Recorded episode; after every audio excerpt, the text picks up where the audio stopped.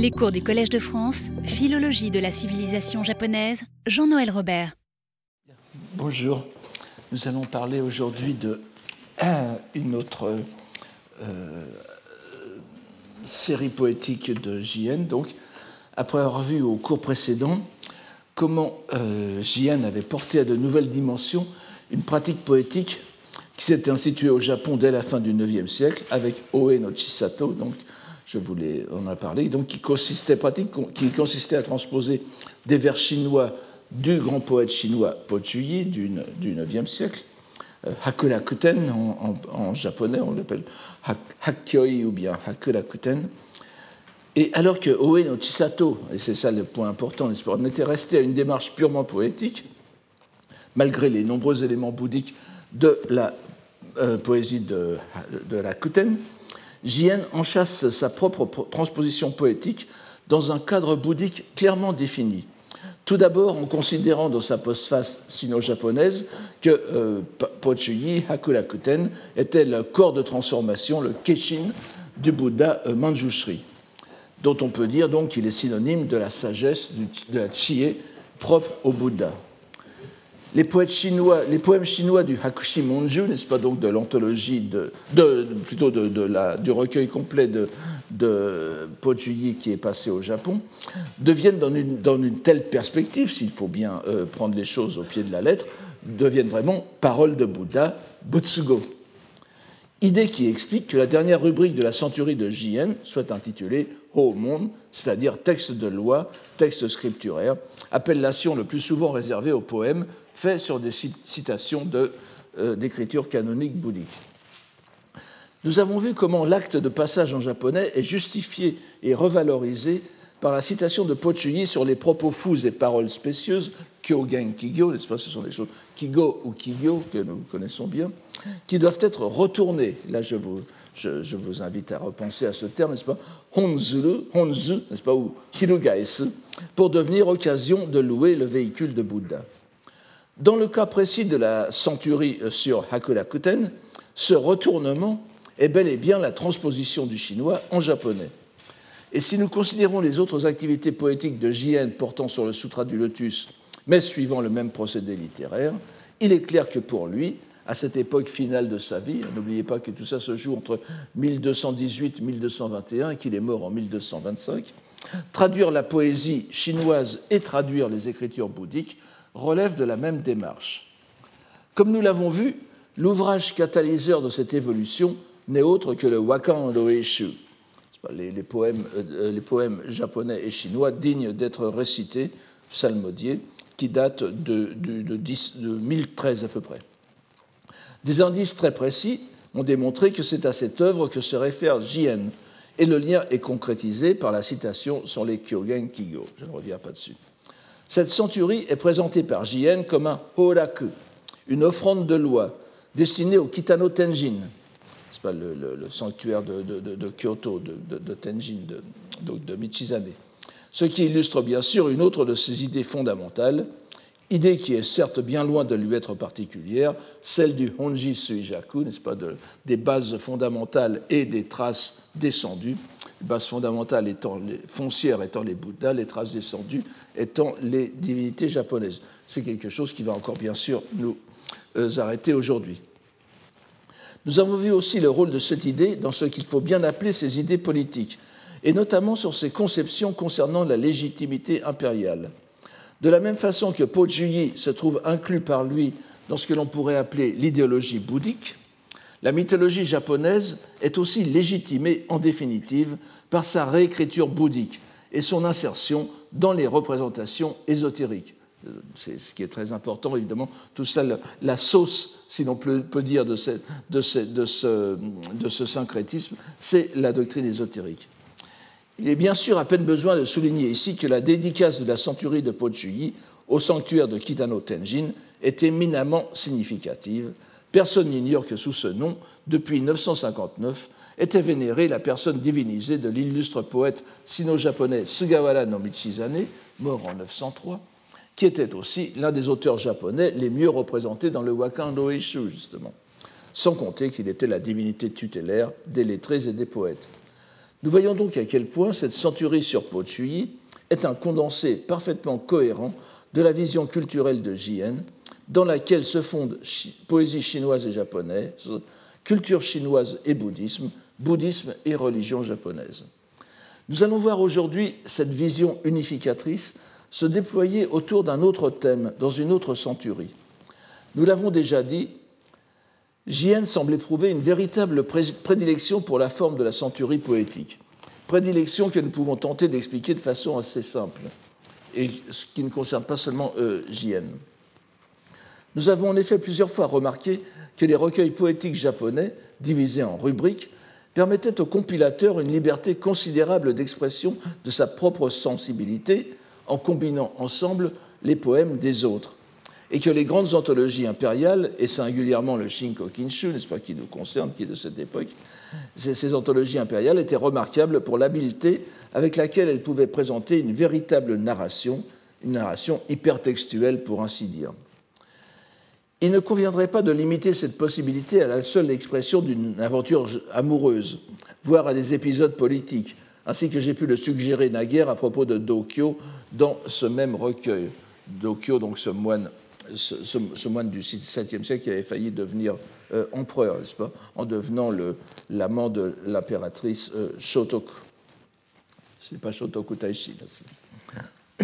Zien, nous le savons bien, ou nous l'avons redécouvert à l'occasion des textes présentés dans ce cours, n'est pas seulement un poète, mais c'est aussi un moine et un scoliaste, dont les préoccupations doctrinales affleurent dans le plus grand nombre de ses œuvres. La centurie constitue donc l'une des plus petites unités poétiques cohérentes permettant justement de mettre en œuvre cette dynamique démonstrative dont J.N. a besoin pour faire de ses poèmes non seulement des morceaux littéraires, mais aussi de véritables petits traités poético-bouddhiques ou poético-bouddho-politiques. C'est précisément le cas avec la centurie que nous survolerons aujourd'hui. Comme tout ce que fait J.N., elle est intéressante, voire passionnante à plus d'un titre.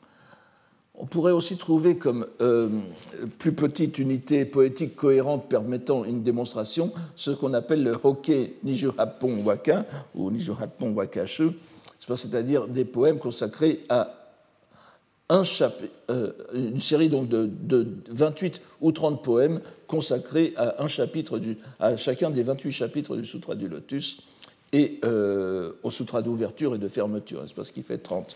Euh, c'est une pratique qui a commencé à la fin du, du 9e siècle et qui, d'une certaine façon, préfigure, à mon sens, ces centuries poétiques. C'est-à-dire que de, de, 30, on est passé toujours sur le même thème à, 100, et dans, la, avec ce chiffre de 100, on a pu suivre les rubriques des grandes anthologies euh, d'autrefois. C'est un chiffre minimum pour arriver à faire les quatre saisons, les séparations, et euh, à euh, finir après avec les rubriques sur les dieux et les Bouddhas, n'est-ce pas, les, les, Jingika et les Shakyoka. le rapport entre ces, deux, genres me semblent à, approfondir. Alors cette centurie euh, que nous allons voir aujourd'hui, euh, nous l'appellerons par son titre euh, usuel de Naniwa Hyakushu, n'est-ce pas, les, les 100 poèmes de Naniwa. Naniwa étant bien évidemment l'ancien nom de la ville, de la ville donc, qui a précédé Osaka, et euh, aussi euh, Naniwa no Ura, etc., euh, la, baie d'Osaka, Tsunokuni no Naniwa, n'est-ce pas, la, Naniwa qui est dans le pays de Tsu, c'est-à-dire de Setsu, c'est un toponyme poétique, un uta makura très fréquent, et bien sûr utilisé très souvent par JN.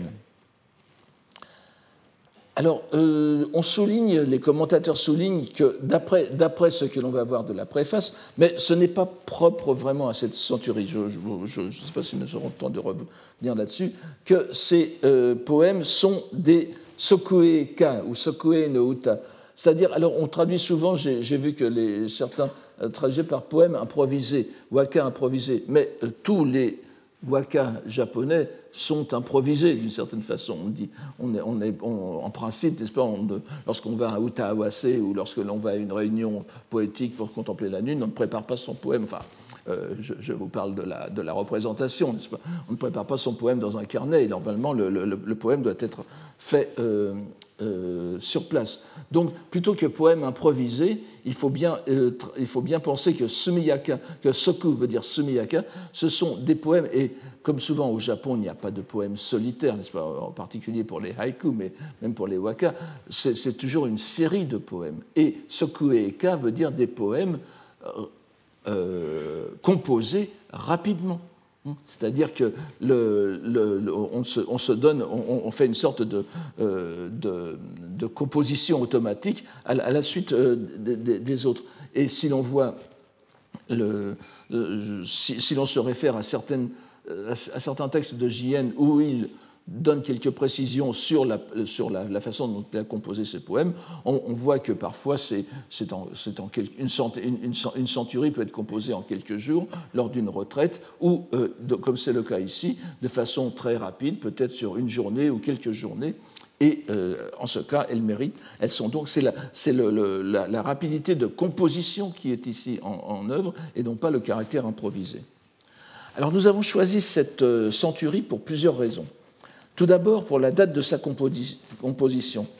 Elle est datée du premier mois de la septième année de l'ère Kempo, qui correspond à la première année de l'ère Jokyu, Jokyu no Ran, n'est-ce pas, dont nous avons déjà parlé, la, guerre, les, troubles de l'ère Jokyu. Donc là, c'est la première année de Jokyu, c'est 1219. Elle, elle appartient donc à l'année suivant la centurie sur Hakurakuten sur euh, que nous avons vu euh, aux deux cours précédents. Il est donc intéressant de voir successivement deux recueils de la fin de la vie de Jien qui ont l'un comme l'autre un important contenu symbolique et qui nous renseignent sur le fond de sa pensée bouddhique. La date de composition est aussi remarquable pour une autre coïncidence ou synchronisme. Elle est en effet datée du premier mois de Jokyu, Ichigatsu, qui correspond plus ou moins au, mois de, février de 1219.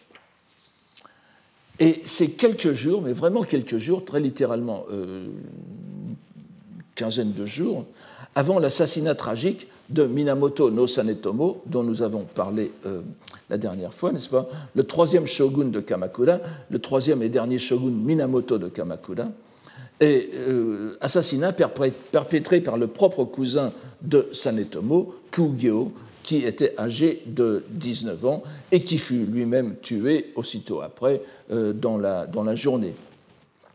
Donc, euh, ainsi commençait une période de grande instabilité qui allait culminer avec la tentative malheureuse de l'empereur Gotoba de restaurer le pouvoir impérial contre les Hojo qui avaient supplanté les Minamoto à l'occasion de ces assassinats. Euh, euh, euh, c'est donc les Jokyu no Ran, n'est-ce pas, les troubles de Jokyu, la période Jokyu, allaient s'achever en 1221 par l'exil des trois empereurs retirés, n'est-ce pas, les, trois empereurs qui, ont plus ou moins trempé euh, dans, dans euh, la tentative de restauration du pouvoir impérial, l'empereur Gotoba et ses deux fils Tsuchimikado et Juntoku, et la venue au trône de euh, Go Horikawa qui est le, neveu de Gotoba. Alors la distance est grande entre Naniwa et Kamakura, donc entre Osaka et Kamakura, mais on ne peut écarter euh, l'idée d'un lien entre les deux événements, c'est-à-dire que les choses allaient très mal à Kamakura. Euh, Jien était, en était très inquiet et il a pris euh, du recul des deux capitales, n'est-ce pas? Il était certainement au courant enfin, il pouvait être au courant du euh, euh, ressentiment à l'égard de Sanetomo de la part de Kugyo, euh, puisque Sanetomo était considéré comme une créature des Hojo. Et Kugyo lui-même, n'est-ce pas, était le, fils adoptif de Sanetomo, et donc, euh, c'est-à-dire qui était son oncle, mais le père, le père de Kugyo, Minamoto no Yoriie, avait été assassiné sur l'ordre de Hojo euh, Tokimasa, qui avait installé Sanetomo à sa place. Donc vous voyez, il y a une, situation tout à fait euh, shakespearienne dans, dans cette, dans cette, dans, dans, cette histoire. Alors, si l'on en croit le Gukansho, sur lequel nous reviendrons dans les derniers cours, donc le, traité d'histoire de, de Jien, euh, au chapitre 6, où il va parler de cette, de cette, de, de cette histoire dramatique, Jien laisse entendre, mais avec évidemment le recul euh, euh, post-eventum, n'est-ce pas, qu'il connaissait les pensées que ruminait Kugyo. Évidemment, on n'est pas obligé de le croire. En même temps, c'est quelqu'un, en tant que, grand moine, grand prélat du Tendai, il avait des, oreilles partout, n'est-ce pas? Jigokumimi, euh, comme on dit en japonais, et il, était certainement au courant de tout cela, d'autant plus que bon nombre d'historiens estiment que, euh, euh, Kugyo a vraiment été manipulé, n'est-ce pas, dans, l'histoire par les Hojo. Donc, il se peut qu'il y ait eu des choses que Jien était au courant et qu'il soit allé donc euh, de façon très symbolique au euh, sanctuaire de Naniwa, sur, nous allons, duquel nous allons reparler tout de suite. Parce que, en dehors de la date de la composition de ce Naniwa Hyakushu, de cette centurie de Naniwa, ce qui doit nous arrêter dans le choix que nous avons fait est son thème ou son prétexte. Elle est en effet consacrée, cette centurie, à un temple qui occupe une place tout à fait particulière dans l'histoire du bouddhisme japonais. Il s'agit du temple des quatre rois célestes ou des quatre rois divins, n'est-ce pas? Shiten no Ji. N'oubliez pas que Ten veut dire à la fois le ciel, mais euh, c'est la traduction en sino-japonais du euh, mot euh, sanskrit Deva, le, dieu, pas? Alors, bon, rien n'empêche de, le traduire par l'un ou l'autre comme vous le euh, voulez. Et ça serait le premier temple officiellement établi au Japon. Évidemment, on connaît le Horyoji, le Hikaru Gadera, n'est-ce pas, qui a été fondé aussi par le, même personnage euh, dont nous allons reparler tout de suite. Mais euh, ce serait le premier temple officiel qui est établi au moment des péripéties euh, qui ont entouré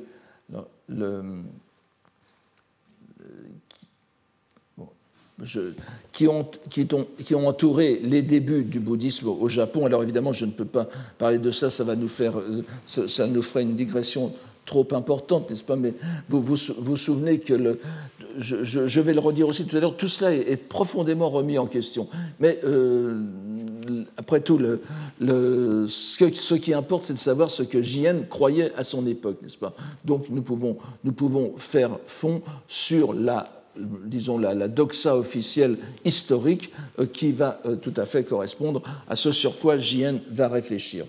Et nous, verrons dans le Gukansho aussi euh, que euh, c'est bien euh, comme ça qu'il entend les choses. Donc, vous, savez que le, bouddhisme étant arrivé vers, la moitié du VIe siècle, en provenance de l'État coréen de Kudara, n'est-ce pas, l'avant-dernière ligne, Pekche, je vous donne l'une des nombreuses possibilités, la, plus, facile à prononcer en français, la romanisation de Pekche, n'est-ce pas, de Kudara, par le roi envoyé à l'empereur Kimmé par le roi Sangmyong, n'est-ce pas, Seimei de, du royaume bouddhique, du royaume coréen euh, de, Kudara, et euh, que c'est il y a eu une cinquantaine d'années, disons, une, cinquantaine d'années de tergiversation pour savoir si on allait adopter ou non cette, cette, cette, cette doctrine, cette religion venue de l'Occident.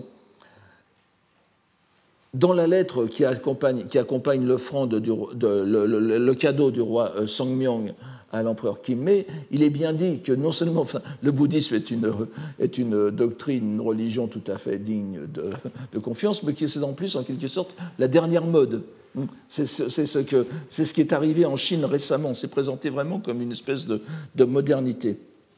Alors, il va y avoir euh, pendant euh, quelques dizaines d'années de, de, grands conflits qui vont, euh, je, résume bien sûr, qui vont se dessiner autour de deux ou trois clans principaux. Le clan des Soga, des, Soga, avec des, protagonistes que nous voyons ici, n'est-ce pas? Soga no Koma, Iname, Umako. Et de l'autre côté, le clan des euh, Mononobe, alliés aux Nakatomi, et dont le, personnage principal que nous allons voir, c'est Mononome no Moriya, qui était donc des partisans de l'ancienne religion, de la, vénération des kami japonais, et qui trouvaient incompatible le vénérer les euh, kami occidentaux, comme parfois les, kami étrangers, comme les, le, Bouddha et, les bodhisattvas étaient parfois appelés. Euh, c'était une, insulte à la religion euh, des ancêtres, n'est-ce pas? Et alors, une fois que l'empereur avait euh, eu, euh, accepté le, bouddhisme, vous savez qu'une épidémie s'est déclenchée. L'épidémie a, été, euh, a été considérée comme une malédiction, un tatali des dieux. Et à ce moment-là, Mononobe no Moriya a fait une euh, considéré comme un, peut être considéré comme un sacrilège. Il a pris les offrandes, les, les, les objets bouddhiques, les statues, les, sutras, il les a brûlés et jetés précisément dans la baie de Naniwa, pas? Ce qui a déclenché une série de, de, de, de, tout cela avec la bénédiction de l'empereur euh, Bidatsu. Mais euh, ce, tout, cela a, a, fait l'objet d'une d'un conflit euh, très, très intense, euh, dans lequel a, pris part celui, le, personnage principal de cette centurie, Shotoku Taishi, le prince Shotoku, sur lequel nous allons revenir. Et c'est en 587, euh, donc lors de, cette, lors de la bataille décisive entre les Mononobe et Nakatomi d'un côté contre les Soga, les Soga allant l'emporter bien sûr, donc de cette bataille de 587, que le temple de Shitennoji aurait été édifié euh, par Shotoku Taishi pour demander la victoire euh, du, bouddhisme, n'est-ce pas? Et, euh, et en même temps, donc c'est après la victoire de Soga no Umako sur les Mononobe no Moriya, la, la, dignité, la légitimité de ce temple aurait été euh, confirmée, puisque euh, après la... Alors évidemment, je suis obligé de simplifier, il y a beaucoup, il y a beaucoup trop de personnages dans, ce, dans, ce, dans, ce, dans, cette histoire, n'est-ce pas? Vous, voyez que nous avons ici. La lutte a éclaté après la, mort de l'empereur Yome, qui était le père de Shotoku Taishi, et c'est Suiko, qui était la fille de Kinmei, mais aussi issue du clan des Soga, n'est-ce pas? Nous sommes très, très, très proches de, de la, de, évidemment du, pouvoir central avec les Soga. Et n'oubliez pas que les Soga, comme le nom, l'un des protagonistes s'appelle Soga no Koma, n'est-ce pas, le, le, le, père de Iname et le, grand-père de Umako, Umako, Koma, comme vous le voyez, ça veut dire Corée, n'est-ce pas? C'est le nom Korai, la, Corée. Donc les, Soga étaient euh, certes très proches de l'un de de des royaumes coréens euh, qui se divisaient sur, euh, partageaient la péninsule à l'époque. Donc finalement, après la mort de Bidatsu, c'est l'impératrice Suiko, donc une Soga, qui devient, qui prend le pouvoir en 593 et elle va régner jusqu'à 628, mais c'est le c'est le, le, Shotoku Taishi, donc le, père de, le, fils de l'empereur Yome, euh, qui euh, deviendra une sorte de euh, régent. Bon, c'est résumé très, très rapidement, donc, qui est le neveu de Suiko, donc c'est le neveu de Suiko, et il va devenir le régent jusqu'à sa mort en 622.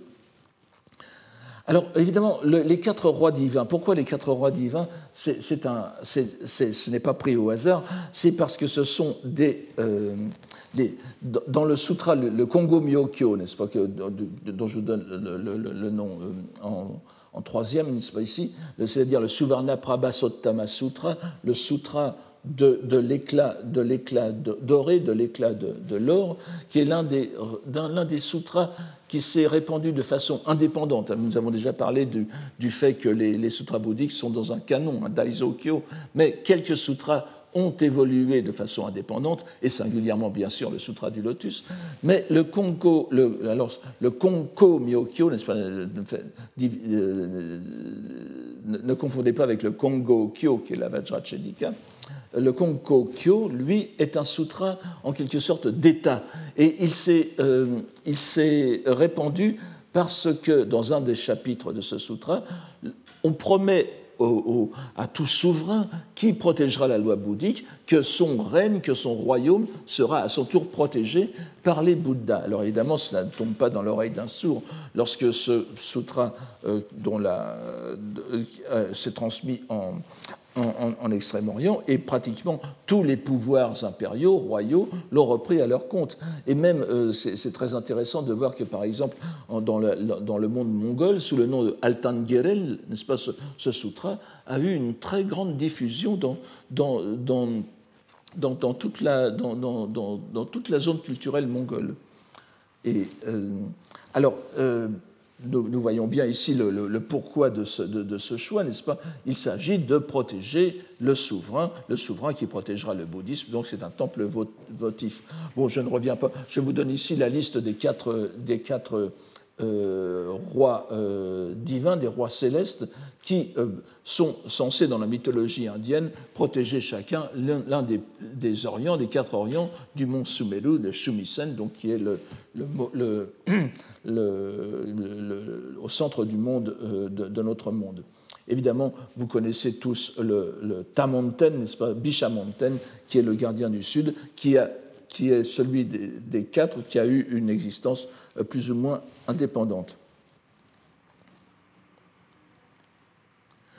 Alors, évidemment, là aussi c'est une petite digression, mais je ne peux pas ne pas la faire, il est intéressant de voir que vous vous souvenez, j'avais parlé de l'initiative de Gotoba, euh, qui avait été très bien décrite dans le livre de Michel Vieillard-Baron euh, sur ce sujet, de créer près du Shorein à Kyoto un Shiten-noji, Saisho Shiten-noji, qui est aussi connu sous le nom de Shiten-no-in, Et pour bien préciser, pour le différencier de, d'une autre, de celui d'Osaka, de, Naniwa, on, le faisait précéder de Saisho, c'est-à-dire souverain supérieur, qui est dans le titre même du Konko Myokyo, n'est-ce pas. Et euh, on a l'impression que presque 20 ans après, l'attention que euh, Jien accorde au, au, au, de Naniwa est une sorte de réparation, n'est-ce pas, de, de, de, retournement, de, presque d'acte de contrition pour ce qu'il a fait dans ce qui apparaît à partir de cette époque comme vraiment un geste de dissidence de la part de Gotoba. Et euh, nous voyons les dernières années de sa vie euh, sont consacrées à des activités qui ont le Shitennoji de Naniwa pour centre. Par exemple, la réfection, la restauration du Edo, n'est-ce pas, la salle des, fresques que l'on peut voir encore aujourd'hui, bien que évidemment tout cela est considérablement refait, puisqu'il ne reste pratiquement rien euh, du Shiten-noji dans euh, le, temple que nous avons actuellement à Osaka. Et il avait aussi, euh, dans cette salle des, des peintures, fait des, des séries de poèmes en chinois et en japonais sur les neuf catégories de renaissance en la terre pure. Évidemment, cette idée de terre pure est très importante et cela nous amène à un autre aspect important du Shiten Noji de euh, Naniwa en tant que haut lieu de la croyance en la terre pure. Euh, dont nous avions déjà souligné l'importance de la lignée de Jien au Shorein. Et, excusez-moi, je le redirai peut-être tout à l'heure, mais n'oubliez pas que Jien est aussi Betto, c'est-à-dire l'intendant monastique du Shiten-noji. Il a une. Vous savez qu'il était vraiment présent partout à l'époque, il, il, est couvert de dignité et d'honneur, euh, et entre autres, il est Betto, c'est-à-dire le représentant, le représentant euh, l'intermédiaire entre le temple et la cour du Shiten-noji, ce qui n'est pas rien. Il, a été euh, nommé ainsi, et à l'époque, il l'est encore. Il a été nommé plusieurs fois dans ce. Il a eu plusieurs mandats, et à l'époque, il l'est justement. Donc, euh, c'est très, très, important de, de, ce point, de, ce point, de vue, et euh, il était très fréquenté par la noblesse et les poètes de l'époque de Heian pour une raison tout à fait simple, n'est-ce pas? Enfin, pour une raison qui était assez connue. Le, la face, la face ouest du, du, du, Shitennoji, la, la, face ouest, donnait sur la baie de Naniwa, n'est-ce pas? Sur, sur, la baie d'Osaka. Et elle était considérée euh, cette euh, face, cette porte ouest du temple du Shitennoji comme un lieu privilégié pour se livrer à la contemplation du disque solaire au couchant, ce qu'on appelle le Nisso-kan, n'est-ce pas, qui est l'un des, qui est l'un des, des, 16 modes de contemplation de la, euh, de, la terre pure décrits dans l'un des sutras amidistes les plus, les, trois grands sutras, n'est-ce pas, le Kanmuryo-jukyo, le sutra de contemplation de la euh, de, de l'âge infini. Et euh, nous en avons ici une, une illustration euh, encore actuelle, n'est-ce pas? Le, le, La porte ouest du euh, Shitennoji est considérée comme faisant face à la porte est, à la porte orientale de la terre pure du Bouddha Amida.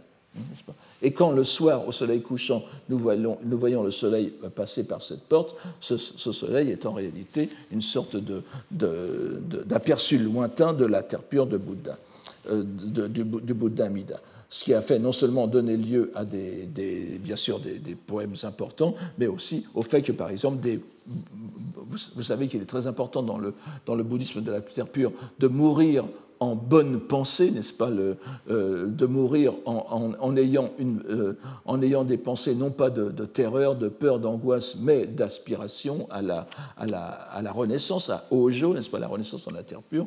il y a plusieurs, euh, textes très, célèbres qui, qui décrivent cela. Et justement, il y a des gens qui se sont jetés dans la baie de Naniwa à, cet endroit pour euh, renaître directement. Il n'y avait qu'à traverser l'eau, n'est-ce pas, pour, euh, rentrer à la terre pure.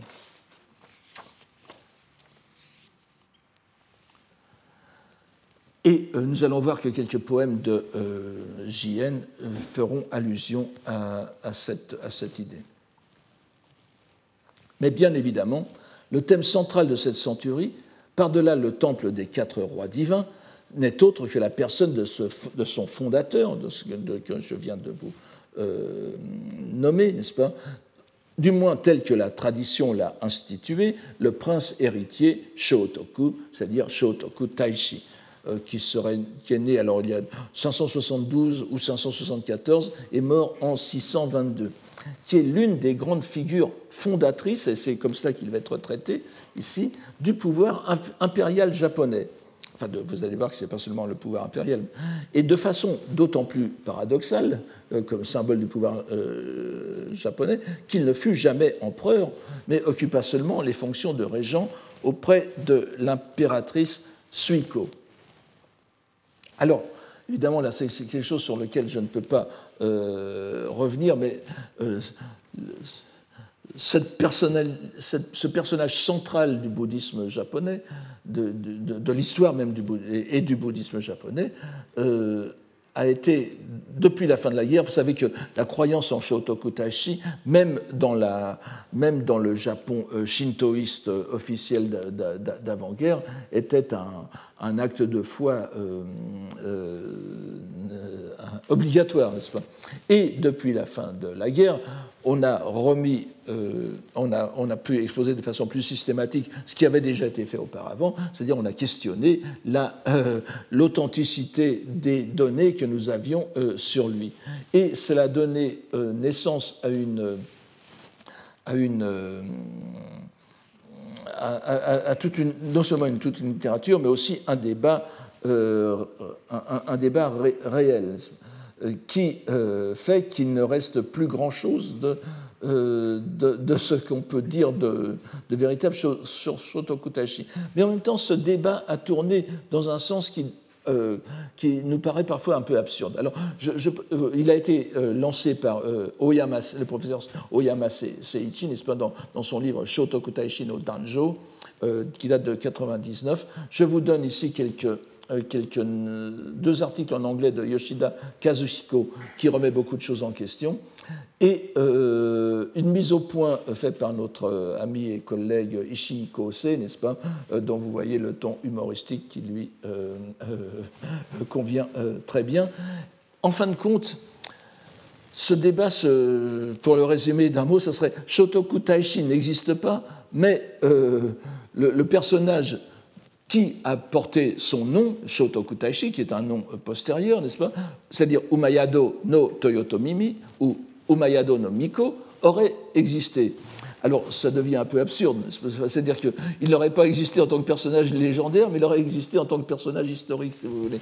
Euh, et euh, même les, les, plus, les plus les plus radicaux, me semble-t-il, des opposants, des opposants à l'existence de Shotoku Taishi dit oui, il a, mais on peut quand même euh, penser que sa lignée est réelle, donc sa, son, son son, sa, lignée impériale, que la fondation de l'Ikaru Gadera, n'est-ce pas, donc le Horyoji, était réelle, et euh, qu'il a, a eu aussi un rôle dans le bouddhisme, ce qui fait, euh, ce qui fait euh, beaucoup de choses. En même temps,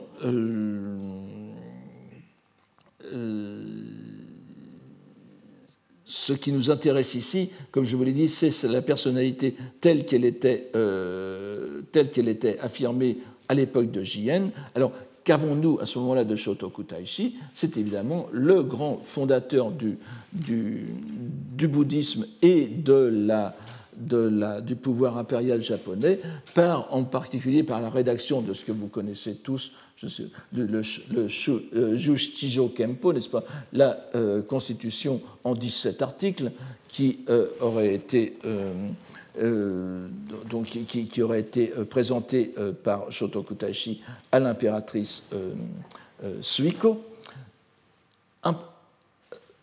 constitution dont on fait une sorte de constitution bouddhique. Or, on ne parle pratiquement pas du bouddhisme dans, dans, cette, constitution. Il y a juste, il y a juste à l'article 2 une, mention qui est, faite, euh, elle a été promulguée en 604. Il y a juste une mention qui est faite euh, de, des, trois trésors. Mais enfin bon. Donc, alors, pour ce, ce que, ce représentait à l'époque de Jien, on a d'abord euh, on, le connaît comme l'auteur de cette constitution, des trois commentaires scripturaires sur le Sutra du Lotus, le Sutra de Vimalakirti et le Sutra de Srimaladevi, n'est-ce pas, le Hokekyo, le Yuimagyo et le Shomangyo, euh, mais qui est conception implantée depuis la moitié du 8e siècle. Ce qui fait qu'il est très probable que l'action des moines chinois qui sont arrivés avec Ganjin en 754 vous savez, pour l'inauguration du, du Todaiji et qui ont mené à la fondation du Tosho Daiji. Euh, invitation, ils étaient venus, Ganjin et son équipe, si j'ose dire, étaient venus à l'invitation du pouvoir de, Nara pour établir une véritable lignée fondée sur la discipline monastique, le Vinaya bouddhique, puisque jusqu'auparavant, rien euh, n'était. Euh, il n'y a, pas eu de moines ordonnés régulièrement au Japon jusqu'au milieu du 8e siècle. Je ne reviens pas là-dessus. et euh, alors évidemment, l'attribution à Shotoku Taishi lui-même de ces trois commentaires a été battue en brèche par une série de savants, à commencer par Fukuhiko Jun. On sait bien qu'il n'en est pas l'auteur et que ce sont même des textes qui sont venus du continent. Mais euh, il est, euh, sûr que le moine Setuo, n'est-ce pas, le moine chinois Setuo, Shitaku, euh, que je vous mets ici en première, en première ligne, a, eu un grand rôle dans, le, dans la, position spéciale de Shotoku Taishi à l'intérieur du bouddhisme et de l'histoire japonaise. Puisque c'est dans une biographie qui est, dont je vous donne le titre ici, n'est-ce pas, le Jogu Kotaishi Bosatsuden, faite à l'instigation de euh, Shitaku, que l'on donne une, euh, euh, que l'on présente Shotoku comme le produit d'une série de réincarnations prestigieuses, et en particulier, il aurait été le, la réincarnation du moine chinois Huisi, c'est-à-dire Eshi, du VIe siècle, qui est le maître de Tendai Daishi, de Zhiyi Chiyi, le, le troisième patriarche du, du, Tendai, Huesu Eshi étant le deuxième patriarche, et donc euh, Shotoku Taishi n'aurait été rien moins que la réincarnation au Japon de Eshi, c'est-à-dire du maître de Tendai Daishi, n'est-ce pas? Vous voyez, vous voyez, le, coup de, publicité que cela fait, n'est-ce pas? Puisqu'il euh, il est, à la fois fondateur du Tendai et maître du grand euh, moine euh, fondateur de, la doctrine Tendai. Et en plus, dans, ce, dans, cette biographie, il y a célèbre, le célèbre épisode de la méditation de Shotoku Taishi faite à l'intérieur du pavillon du rêve, Yume Du, du, de ce qui est devenu le Horyuji, euh, qui aurait permis au prince Shotoku, nous allons voir que le vol, la faculté de voler ou de se déplacer très loin est, fréquente dans ces représentations, il aurait permis euh, de retourner en Chine, reprendre possession de la, euh, du propre exemplaire du Sutra du Lotus de Huese et de le rapporter au Japon. Ce qui explique la divergence, les divergences, euh, je ne reviens pas là-dessus, les divergences de transmission des, euh, du Sutra du Lotus au Japon et, en Chine, la, version japonaise étant en quelque sorte plus légitime que la chinoise, puisqu'elle remonte directement à Huese. Et euh, on sait que le moine Saicho, n'est-ce pas, le fondateur du Tendai japonais, euh, au début du IXe siècle, avait une dévotion toute particulière à l'égard de Shotoku Taishi. Et même pour en rajouter encore, Kukai, n'est-ce pas, le grand fondateur de l'ésotérisme japonais, a été considéré comme une renaissance, une réincarnation du prince Shotoku. Alors, si on se rappelle que dès l'école Tiantai chinoise, en Chine même, on soutenait dans les biographies traditionnelles que Huese et Zhiyi, le deuxième et troisième patriarche, donc les grands fondateurs, avaient personnellement entendu le Bouddha Shakyamuni prêcher le Sutra du Lotus au Saint Mont des Aigles, grâce à leur méditation, il s'ensuit donc directement que le prince Shotoku était lui-même témoin de cette transmission. Et on peut facilement se représenter la force de cet argument légendaire pour assurer une légitimité particulière au sutra au Japon. Et euh, là encore, j'anticipe un peu sur le Gukansho, n'est-ce pas, le, traité historique de, de JN, mais euh, euh, au troisième livre du Gukansho, il dit, JN, que le prince Shotoku est le corps d'émanation, le Keshin, encore une fois, du Bodhisattva Avalokiteshvara, c'est-à-dire de Kannon, Kannon Bosatsu, ce qui n'est pas rien. Et on se rappelle qu'il avait utilisé le même, le, même, procédé, le même terme de Keshin pour expliquer la relation de euh, avec le Bodhisattva Manjushri. Donc c'est un procédé qui lui est familier. Et euh, nous voyons donc qu'au terme de cette cascade de renaissance et d'avatar, le prince Shotoku est à la fois réincarnation de Huese et émanation de Kannon, ce qui en fait un garant, euh, tout ce qui est de plus digne de confiance de la légitimité du bouddhisme japonais. Bien plus d'ailleurs que dans la rédaction de la constitution des, des, 17 articles, puisque, comme je vous l'ai dit, elle n'est que très peu euh, bouddhique, alors que tout le monde a voulu euh, absolument en faire un texte, bouddhique. Donc nous avons, euh, c'est ce qu'il fallait dire comme préliminaire de cette centurie de JN, pour mieux la situer, n'est-ce pas? Et euh, en plus de cela, nous avons la chance dans cette centurie de l'avoir bien encadrée, car elle est pourvue d'une préface et d'une postface de son auteur. La première dans le style chinois euh, macaronique, pas, typique de JN, la seconde en japonais.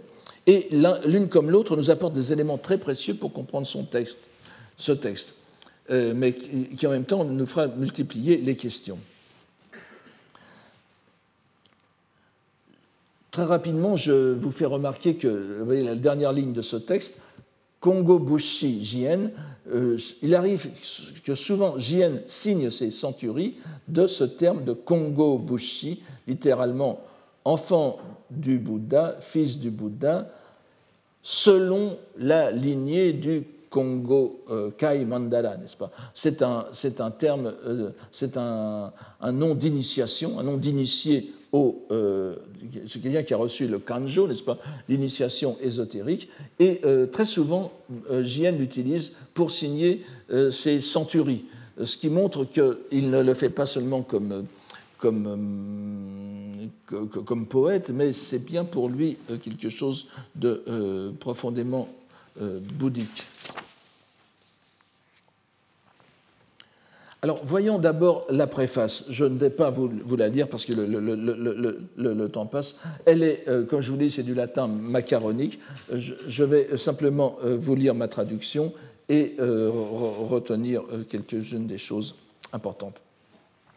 Alors, le chemin vers la capitale, Karaku, excusez-moi, c'était Ka Raku, euh, de Rakuyo, n'est-ce pas? Il y a une, faute de.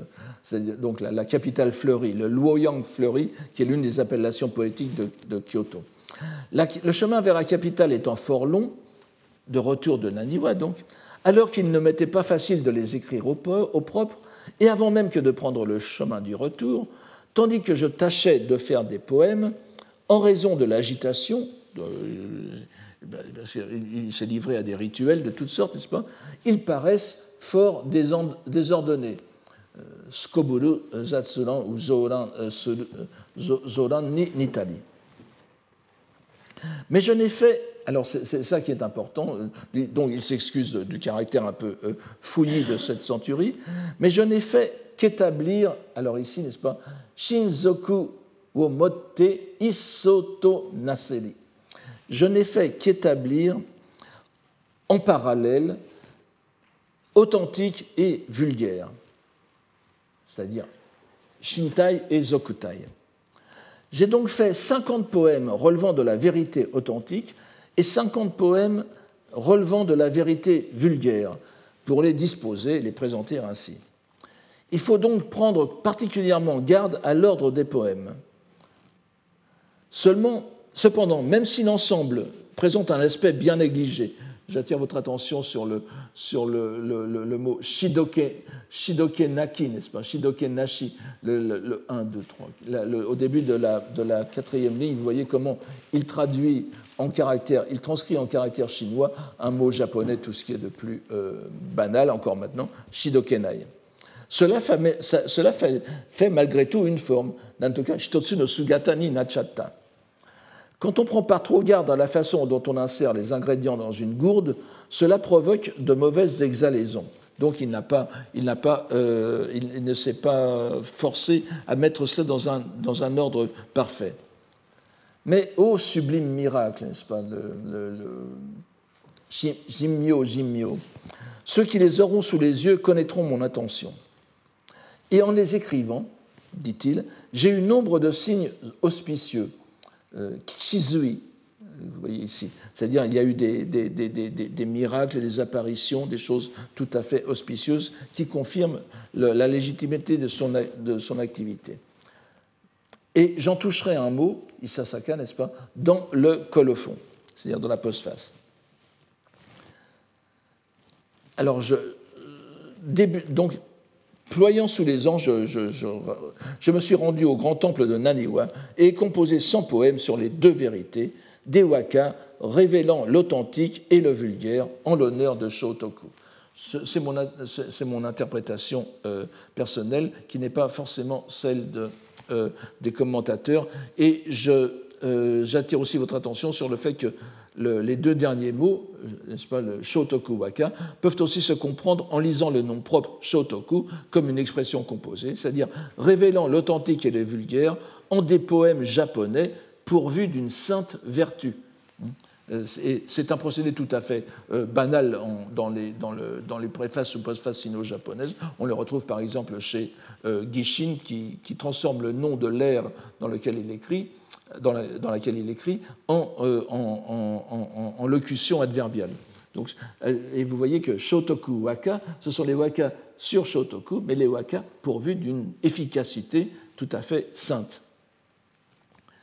Donc il ressort clairement de cette préface que l'intention de Jien qui préside à la composition de cette centurie est de faire 50 couples de poèmes dont l'un relèverait de la vérité authentique ou suprême, Shintai, l'autre de la vérité vulgaire, phénoménale ou d'enveloppement, n'est-ce pas, qu'on appelle Zokutai. Nous avons souvent répété dès le début de nos cours que l'une des idées explicites de Jien, conception aussi implicite chez la plupart des moines poètes, est que non seulement les Shakyoka, mais aussi tous les Waka se lisent selon les deux vérités. C'est-à-dire chaque Waka, dans chaque Waka, il y a les deux dimensions. Ce serait bien évidemment méconnaître en profondeur la personnalité de Jien, grand prélat et scoliaste du Tendai, que de se représenter ces couples parallèles, authentiques, vulgaires, comme antagonistes. Nous l'avons répété à plusieurs reprises, le Tendai, comme le bouddhisme japonais en général, ne supporte guère la polarisation des opposés. Son objectif, dans la méditation comme dans la dialectique, est de parvenir à l'harmonisation des contraires, ce qu'on appelle etsu, n'est-ce pas, ou eshaku. Voyez que ce n'est pas eshaku, ce n'est pas le sens actuel de salutation, de compliment, de politesse. En réalité, c'est la mise en, harmonie des contraires. Et euh, la dérive de sens entre harmonisation et euh, salutation vient du fait, on peut, la résumer en pensant que les, salutations, les compliments servent à diluer les confrontations. Le premier, compendium doctrinal du Tendai, fait au Japon, le Tendai Hoke Shugishu de Gishin, comporte tout un chapitre sur les deux vérités, euh, Gishin étant le disciple de Saicho. Et euh, dans ce chapitre de Saicho, de, Gishin, on voit bien que le, rapport entre les deux vérités évolue en fonction des quatre doctrines dans lesquelles il se développe. Et c'est bien sûr dans la quatrième des doctrines, la doctrine parfaite, Engyo, N, n'est-ce pas, qui importe pour nous dans la mesure où c'est de ce point de vue que JN doit se placer. Or, il est bien dit, et ce sont les deux citations que je vous donne ici, que dans la doctrine parfaite, vérité authentique et vérité vulgaire sont sans différence et en rapport mutuel. Et que, d'autre part, l'enseignement du lotus n'a que les deux seules vérités de la doctrine parfaite. Il est entièrement euh, subtil et sans éléments grossiers. Et il est dépourvu, n'est-ce pas, Roku Hoben Nashi, des six sortes d'expédients qui caractérisent les doctrines précédentes. Cela nous concerne aussi. On ne saurait imaginer que JN n'ait pas ces textes présents à l'esprit. De plus, et j'espère que nous aurons le temps de revenir sur cette question dans un tout prochain tour, cours, Jien a affirmé à plusieurs reprises que la composition de poèmes japonais, bouddhiques ou non, est un exercice de méditation, allant jusqu'à euh, utiliser l'expression que je vous donne ici, pénétrer dans la contemplation de l'identité des deux vérités. Je vous en avais déjà parlé, n'est-ce pas? Nitai ichidio no, kan ni iru c'est ce à ça que sert la, poésie euh, chez J.N. Donc on ne peut imaginer chez lui une rupture ontologique entre ces deux dimensions. Mais ici, ce qui est caractéristique, c'est que ce, n'est pas le même poème qui a deux dimensions, Shintai, Zokutai, vérité authentique, vérité vulgaire, c'est qu'il sépare clairement les deux vérités. Et nous verrons à quoi ça sert. Cependant, on ne peut ignorer non plus que, toujours selon ce même texte de Gishin, la vérité vulgaire est la dimension où se déploient les expédients salvifiques. Et s'il m'est permis de sauter directement à la conclusion, c'est aussi le domaine de l'histoire, dans la mesure où celle-ci relève du vestigiel, pas du suijaku, du domaine des dieux du Japon et de leurs descendants impériaux. Les six sortes d'expédients dont parle Gishin sont tous ceux qui se développent hors de la pure doctrine parfaite. Donc, en lecteur docile, nous commencerons tout d'abord par prendre connaissance de cette centurie afin d'apprécier la façon dont le moine poète juxtapose les deux vérités et ce qu'il évoque à travers elles.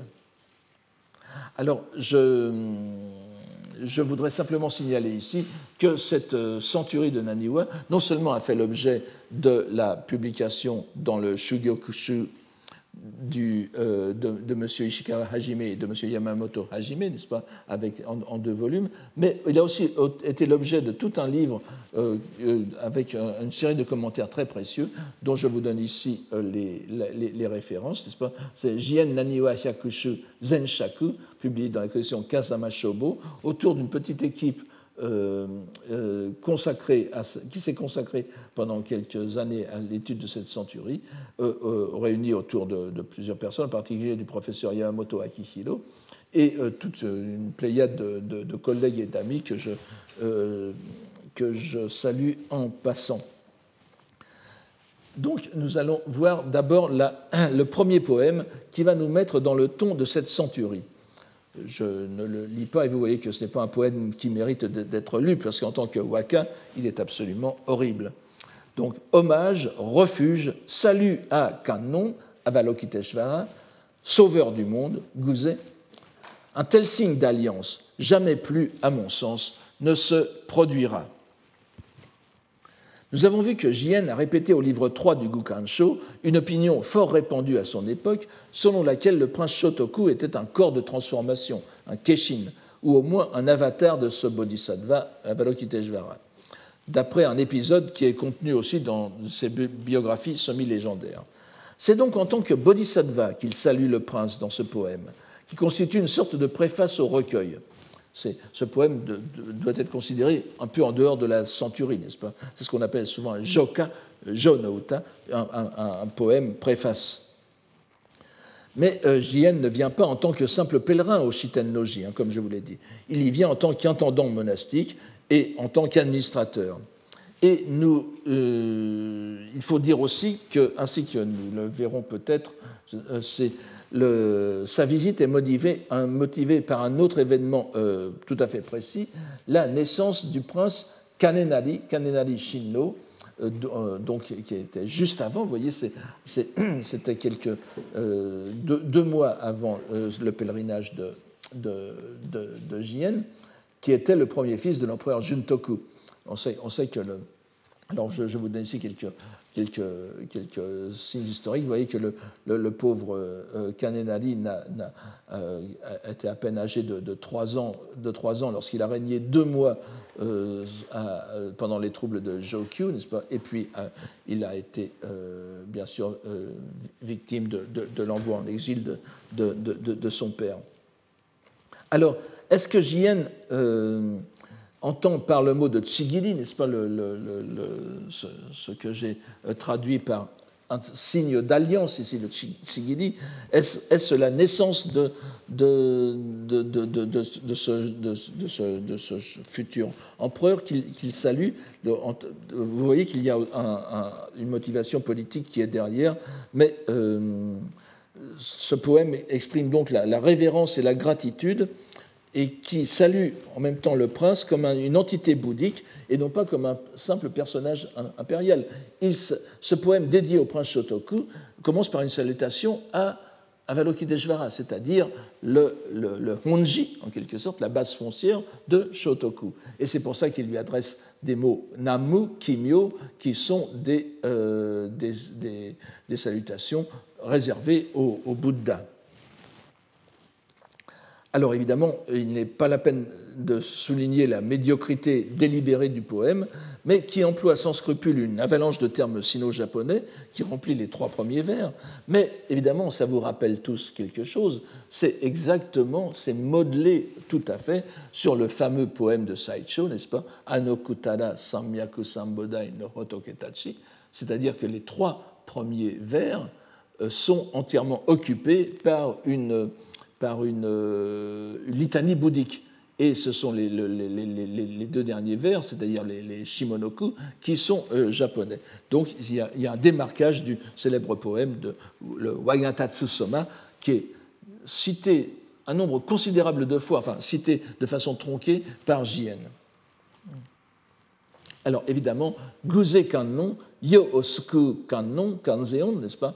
Euh, Yo Osuku, Yo Osuku, et n'oubliez pas, sauveur du monde, évidemment, sauveur du monde, nous nous pensons, nous avons tendance à le comprendre dans une, optique chrétienne, mais Yo Nonaka au Japon euh, veut dire aussi le monde politique, le monde de la cour, le monde euh, impérial et le monde. Donc c'est ce, ce, ce Yononaka qu'un nom pris ici dans une forte connotation poétique.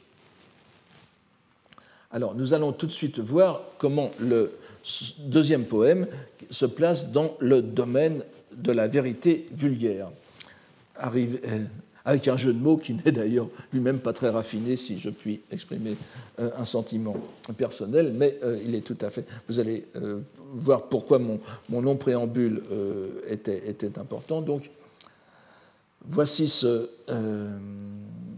Nikite, n'est-ce pas Nori no hada o atomade harau Tera Nikite, arrivé au temple d'où fut balayé l'ennemi de la loi, Nori no Hada puissions-nous ne plus voir d'abri contre la pluie? Ameni moriyao minuyoshimogana. Alors évidemment, vous, voyez tous le, jeu de mots, n'est-ce pas? Avec Moriya, qui veut dire un abri précaire contre la pluie, laissant entendre. Alors, nous, ne voulons plus voir d'abri précaire contre la pluie au temple du Shitennoji, c'est-à-dire nous ne voulons plus le voir en ruine, n'est-ce pas que puisse le Shitennoji euh, euh, prospérer de façon euh, et, éternel. Mais vous voyez que c'est un, vœu, un vœu qui est quand même euh, pressant. On voudrait ne plus voir ça. Mais en même temps, Moriya, c'est bien sûr euh, Mononobe no Moriya, l'archi-ennemi de Shotoku Taishi, qui avait voulu détruire la loi bouddhique, Nori no Ada. Donc, euh, Jien ne voudrait, plus, ne voudrait plus jamais voir le temple réduit à l'état de ruine par un retour des ennemis du bouddhisme. Et je peux ajouter aussi euh, quelque chose que les commentateurs ne semblent pas avoir pris en considération. Amé, Amé ici, euh, bien sûr, c'est la pluie ou le ciel, mais euh, on peut penser que Amé no shita, ni, n'est-ce pas, c'est-à-dire Tenka dans l'Empire, ce qui fait encore écho à, au, au, de tout à l'heure, n'est-ce pas? Le, donc c'est tout à fait euh, à la fois euh, par son ancrage dans l'histoire et la politique, et aussi la, contemplation de, ce qu'il a sous les yeux, ce, poème est tout à fait situé dans le domaine de la vérité vulgaire ainsi qu'on le comprend. Alors que le poème suivant, lui, va être placé sous le signe de la vérité suprême du Shintai, voyez, les, parallèles sont, euh, les parallèles ne sont pas rigoureux. On, verra, on verra, enfin, nous ne verrons bien sûr pas tous les poèmes de, cette centurie, mais euh, nous verrons que parfois euh, l'alternance n'est pas si évidente que cela. Mais ici, il n'y a pas de, difficulté, n'est-ce pas? La voie de, alors je, traduis presque littéralement, n'est-ce pas? La voie de confiance en le Seigneur qui nous accueillera dans la direction de l'Ouest. Nishi et Toté, c'est une sorte de désidératif ici. C'est l'auguste porte du temple de Naniwa. Bon, c'est ce que je, viens, je, vous ai dit tout à l'heure dans la présentation, n'est-ce pas? Euh, Là aussi, euh, bien qu'il relève de la vérité suprême, on ne peut dire qu'il s'agisse d'un poème sublime, mais euh, c'est malgré tout il est typique d'un bon nombre de pièces très religieuses de J.N. Qui, sont marquées, ces poèmes, par une foi profonde et presque naïve qui contraste avec ses œuvres plus élaborées où se, fondent, se confondent la complexité doctrinale et la maîtrise stylistique. Ici, rien de tout ça, n'est-ce pas? Il faut sans doute y voir une marque du caractère rapide de la, de la rédaction dont nous parlions au début. Mais le sens est parfaitement clair. La porte ouest du Shitennoji par-delà la mer, donne sur la porte est de la terre pure d'Amida. C'est sans doute ce Bouddha qui est ici désigné par Kimi, soit Mukaedo Kimi, Kimi. Bien que l'on puisse hésiter avec le commentateur pour savoir à qui ce terme se rapporte, soit Amida, soit le prince Shotoku, soit même Kannon, qui est après tout le premier invoqué de la centurie. Nous pouvons ajouter aussi à titre d'hypothèse que l'auguste porte Mikado pourrait aussi bien faire allusion au prince qui ne fut certes pas euh, le prince Shotoku, qui ne fut pas empereur, mais dont le prestige posthume le mettait entièrement au niveau impérial. Les commentateurs ne semblent pas avoir envisagé cette possibilité qui me semble pourtant euh, intéressante. Bien que, évidemment, Mikado au sens impérial impliquerait le, monde phénoménal, donc le Zokutai. C'est ce qui a sans doute euh, empêché les, les commentateurs de prendre ce sens en, compte. Mais comme je vous l'ai dit, pour JN, la, distinction entre les deux vérités ne, peut pas être absolue. Le poème suivant nous plonge dans une ambiance presque arthurienne, n'est-ce pas, dans le, dans roman du roi Arthur de, de, la fin du Moyen Âge, anglais cette fois. Puisque, voici ce qu'il dit. Dans la lumière, demeurant au sommet de la pagode, quelle joie de voir, sous-entendu, de voir la trace du faucon qui pour nous descendit des nuages, descendit des nuages. Hashitaka, hashitaka est un autre mot pour taka, enfin, c'est une variété de faucon utilisée pour la chasse. Ce poème fait bien sûr allusion à un épisode légendaire du conflit entre le prince Shotoku et Mononobe no Moriya, au cours duquel ce dernier s'était transformé en faucon afin de chasser Moriya, qui, lui, transformé en une sorte de pivert, le Teratsuki, n'est-ce pas? Teratsuki, celui qui, picore le, temple, entreprenait de détruire peu à peu le Horyuji et le Shitennoji. Le prince euh, Faucon élut résidence au sommet de la pagode du temple pour le protéger. Voici l'une une, de ces illustrations où l'on voit Mononobe no Moriya se transformer en Teratsuki. Bien évidemment, le terme de hato, la trace, ne peut qu'évoquer le dogme familier du Honji Suijaku, comme je vous l'ai dit tout à l'heure. Et tout à l'heure aussi, nous avons, n'est-ce pas, le, nous avions eu aussi le, le, harau, euh, effacer les traces. Ici, c'est les, Mais et en plus du mot euh, hato, nous avons le mot hikari. Et comme je vous l'ai dit très souvent, Honji Suijaku, l'expression Honji Suijaku est toujours souvent accompagnée de Wako Dojin, Shikari o Yawaragete, euh, euh, n'est-ce pas, euh, Dojin, c'est le Chirini Dosu, adoucir sa lumière pour se, pour s'assimiler à la poussière.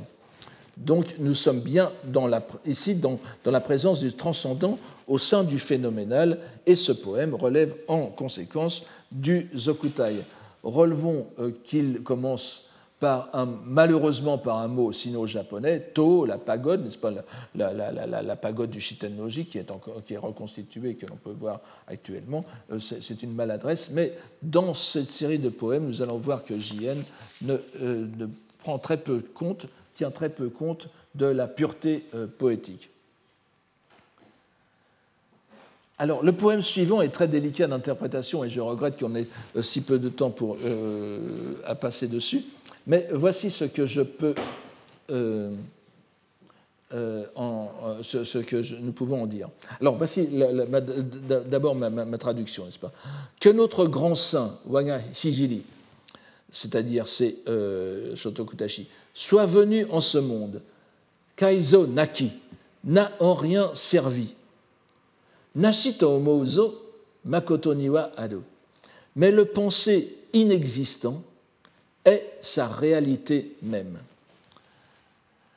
C'est en raison de la seconde partie de ce poème, c'est dans la seconde partie de ce poème qu'il peut être placé résolument dans la série des Shintai, de la vérité authentique.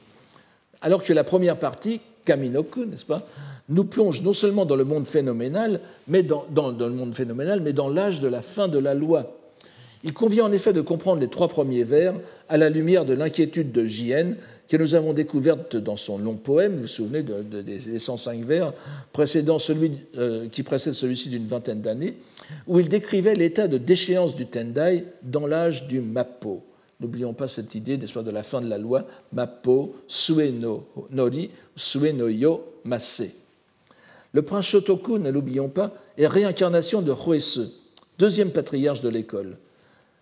Mais donc c'est l'école qui est, qui, est, aussi représentée, l'école Tendai qui est représentée par Shotoku. Mais la seconde partie inverse la proposition. L'inexistence même supposée par les gens du monde du prince Bodhisattva est preuve de sa réalité. Nous savons que Makoto, chez Jien, est souvent à prendre au sens fort de Minori, c'est-à-dire Jisso, Minori no So, l'aspect réel, la réalité. Et vous connaissez bien ce poème que je vous ai cité je ne sais combien de fois, de Jien, et qui, nous sommes vraiment en plein dans le sujet, Tsunokuni no Naniwa no Kotomo, Makoto Towa. Et je vous ai déjà dit, ce, ce, ces trois premiers vers, traduisent en réalité Shoho Jiso, la, citation du Sutra du Lotus, Shoho Jiso, toutes les entités sont réelles, l'aspect réel des entités. Eh bien, nous avons ici le même Makoto, n'est-ce pas? Euh, Donc, pour un moine rompu à la lecture du lotus comme Jien, ce Nashito Omouzo, le fait de penser, le penser comme inexistant, penser qu'il n'existe pas, ne peut que faire penser à la disparition factice du Bouddha en nirvana. N'est-ce pas? Vous, vous, savez bien que dans le Sutra du Lotus, le Bouddha euh, révèle à ses auditeurs qu'il n'est jamais entré en nirvana, qu'il n'a fait que montrer un semblant, il n'a fait qu'une semblance d'entrer dans le nirvana, alors que, alors que euh, tout le monde pense qu'il est au-delà de ce monde, qu'il n'est plus là, il est en réalité perpétuellement existant sur le mont des aigles, à prêcher le lotus. Donc, ce poème est en réalité une brillante illustration du dogme des deux vérités selon la doctrine parfaite, telle que l'a définie la citation du compendium que je vous ai donné tout à l'heure. Dans la doctrine parfaite, il n'y a pas de différence entre la vérité vulgaire et la vérité euh, sublime, n'est-ce pas?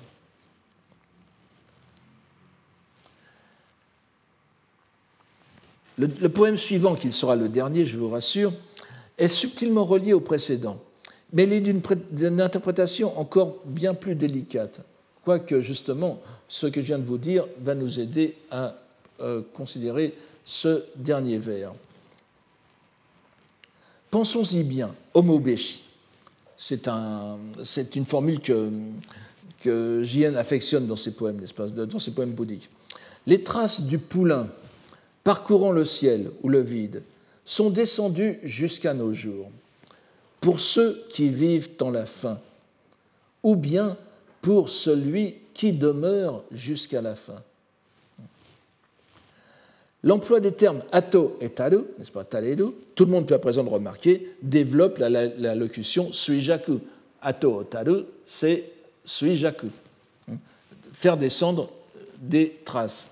Ce qui situe bien sûr le poème dans la vérité vulgaire, de même que le terme sue, qui est à prendre ici au sens chronologique, donc de mappo ou de massé, comme nous venons de le voir. Ici encore, nous avons une allusion à un épisode des biographies légendaires de Shotoku. Le prince Umayado, qui, entre parenthèses, veut dire la, porte de, l'écurie, n'est-ce pas, Umayado, avait reçu en cadeau un poulain noir, Kurokuma, de la province de Kai, qui correspond à peu près au Yamanashiken actuel. Et l'enfourchant, il survola le mont Fuji. Il faut probablement voir ici encore un rapprochement avec le Sutra du Lotus, et la montée du Bouddha dans le ciel, n'est-ce pas, qui est, vous savez, lorsque le Bouddha monte dans le ciel pour rejoindre Taho Nyorai dans, le, dans la, pagode suspendue dans le ciel, mais euh, remis dans la dimension japonaise qui est le mont Fuji. Donc euh, vous, avez vous, avez vraiment ici le, le Ato Otaru, n'est-ce pas, la transposition d'un épisode bouddhique dans, la, dans, dans, le, dans les représentations topographiques japonaises. Mais en même temps, le sumushito, sumushito, comme je vous l'ai dit, ça peut vouloir dire les gens qui vivent, qui séjournent dans cette période de la fin, mais sueni sumushito, c'est aussi celui qui demeure jusqu'à la fin. Ce qui renvoie au, poème précédent, c'est le Bouddha qui, lui, demeure derrière tout cela perpétuellement. Donc vous voyez que euh, nous avons ainsi un premier aperçu dont la façon dont Jien de la façon dont J.N. conçoit la, juxtaposition des deux vérités autour d'une personnalité qui était pour lui pleinement historique et pleinement métaphysique à la fois. Nous reviendrons au prochain cours sur ce texte passionnant et je vous remercie pour aujourd'hui. Retrouvez tous les contenus du Collège de France sur www.colège-2-france.fr.